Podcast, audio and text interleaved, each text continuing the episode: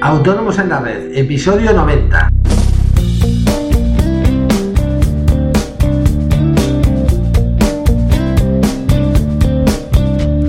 Muy buenos días a todos y bienvenidos un día más, un viernes más, hoy 22 de enero de, 2016, perdón, eh, Autónomos en la Red, el podcast en el que hablamos de todos aquellos temas que nos interesan a los autónomos desde IVA, IRPF, financiación, pasando por seguros sociales, etcétera, incluso marketing en un momento dado. En el episodio de, hoy vamos a responder a una pregunta que nos envió Ángel de Valencia, pero que es una pregunta que cada vez más nos, hacéis más y más autónomos. Y es, eh, ¿debo estar dado de alta de autónomo si tengo un blog?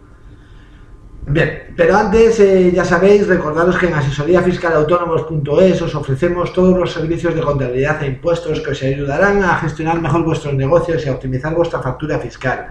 Eh, todo de la manera más sencilla posible para vosotros y a unos precios realmente competitivos. Toda la información de cómo funcionan nuestros servicios la tenéis en nuestra web, pero bueno, cualquier duda que tengáis, bien sea sobre nuestros servicios, eh, dudas fiscales, incluso sugerencias para nuestros podcasts, podéis enviármelas a través del formulario de contacto de la página y os responderé de manera personal o, o por qué no, como es el caso de hoy, eh, con un podcast sobre el tema. Eh, bien, vamos a, entrar en el tema de hoy.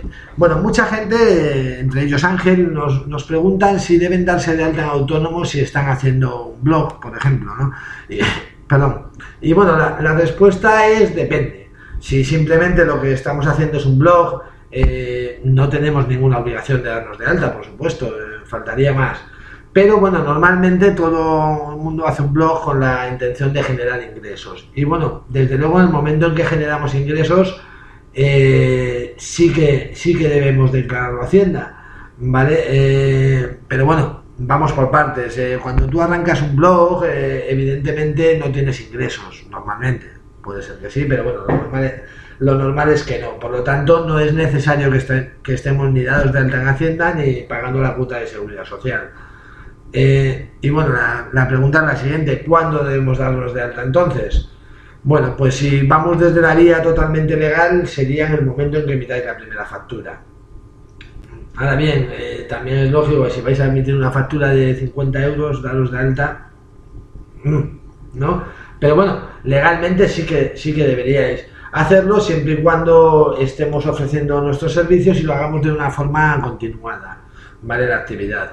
Y es importante, estoy hablando de ofrecer nuestros servicios, no de, ganar dinero, ¿vale? Eh, el ejemplo sería, eh, si es un blog no habría ningún problema, pero si tenemos una tienda online, sí que tenemos una tienda, entre comillas, abierta al público, con lo cual estamos ofreciendo nuestros servicios o nuestros productos y lo hacemos de una forma continuada, por lo que sí que estaríamos obligados a darnos de alta.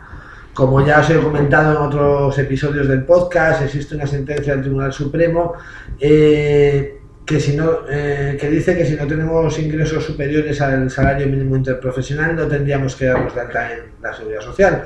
Pero, como os digo, una cosa es una sentencia y otra cosa es la interpretación que hace la seguridad social y la inspección de trabajo. En la práctica no hay nada legislado sobre ello. Eh, y bueno, aunque lógicamente es absurdo pretender que una persona que facture 30 euros pague una cuota de autónomos de 50, aunque sea con una tarifa plana, no tiene ningún sentido, es cierto que podrían llegar a reclamarlo y, tendríamos que llegar a un juicio para poderlo ganar por los costes que ello supone. Eh, en verdad, bueno, desde la primera venta que hagamos, eh, que nos va a obligar a hacer una factura, una factura eh, y a cobrar un IVA, por supuesto, sí que estamos obligados a, darnos de alta en Hacienda, de eso no hay ninguna duda. Y de hecho es más, Hacienda, Hacienda en su política de inspecciones se va a centrar mucho, ya empezó el año pasado, en el 2015, en todo lo que son los negocios online, porque Hacienda es consciente de que por ahí se le escapa mucho dinero. Vale, entonces, bueno, mi primer consejo es que en el momento en que tengáis que hacer una factura deberíais daros de alta en Hacienda. Eh, si estas facturas eh, no son muy altas y no son muy habituales, bueno, podríamos entender que tu actividad es algo esporádico, con lo cual tendríamos una pequeña escapatoria eh, de cara a la seguridad social, pero ya os digo, pequeña siempre, porque no vamos a depender de la interpretación que hagan. Desde luego, ya os digo, sería el caso de, pues, si tienes una tienda online, si vendemos infoproductos, eh, si, nos dedicamos al marketing de afiliados, ¿vale? que es una pregunta muy normal, eh, cobramos comisiones, eh, es cierto que, lo que estamos haciendo es una actividad habitual, con lo cual corremos un riesgo.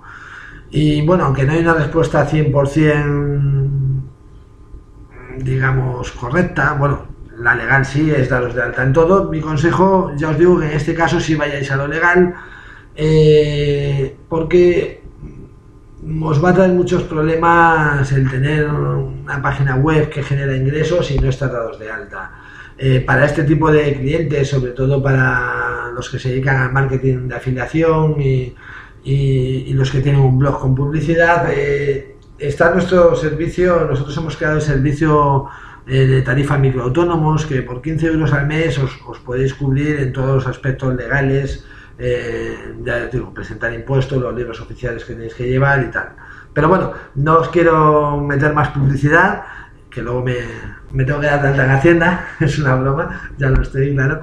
Eh, pero bueno, eh, ya por hoy eh, creo que, es suficiente, creo que tu respuesta Ángel más o menos está respondida, de todas maneras si tienes cualquier otra duda, pues ya sabes, me la mandas por mail y te la contesto muy gustosamente.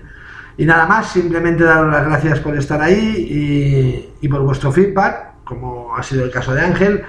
Y muchísimas gracias por vuestras reseñas y valoraciones de 5 estrellas en iTunes. Eh, como siempre os digo, aprovechar el fin de semana para descansar y cargar las pilas, que la semana que viene nos vemos con más autónomos en la red. Adiós.